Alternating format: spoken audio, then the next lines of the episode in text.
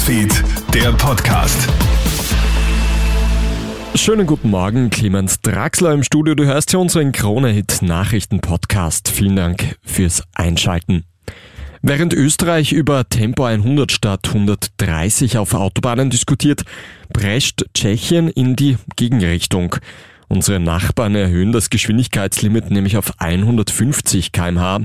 Nach Italien ist es bereits das zweite Land in unserem Umfeld, das diesen Schritt macht. Die Gesetzesänderung gilt für neue und renovierte Autobahnetappen. Verkehrsexperten sehen diese Änderung aber sehr kritisch. Erhöhte Geschwindigkeit bedeutet nämlich nicht nur erhöhte Unfallgefahr, sondern auch eine größere Belastung für unsere Umwelt. Gerade angesichts der Klimakrise. Christian Kratzer vom Verkehrsclub Österreich. Wir erleben aktuell eine extreme Hitzewelle in Europa, in Südeuropa.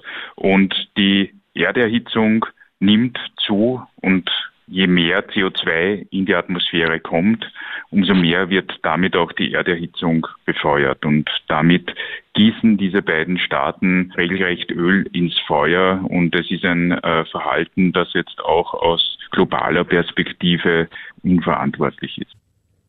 Das Meer bei Spanien ist so warm wie noch nie zuvor. Die durchschnittliche Wassertemperatur an den Küsten liegt Mitte Juli bei fast 25 Grad.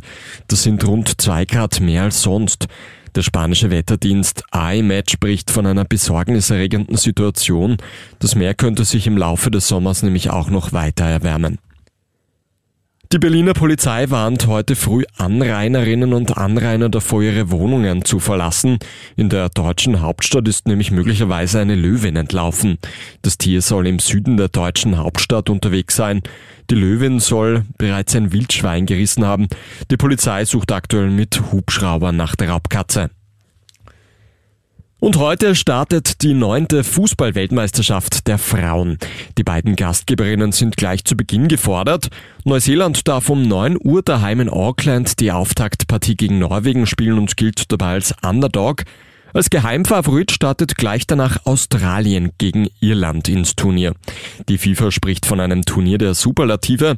Weltweit wollen demnach rund zwei Milliarden Menschen die WM-Spiele vor dem TV mitverfolgen.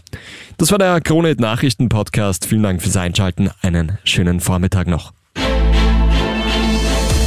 Krone Hits, Newsfeed, der Podcast.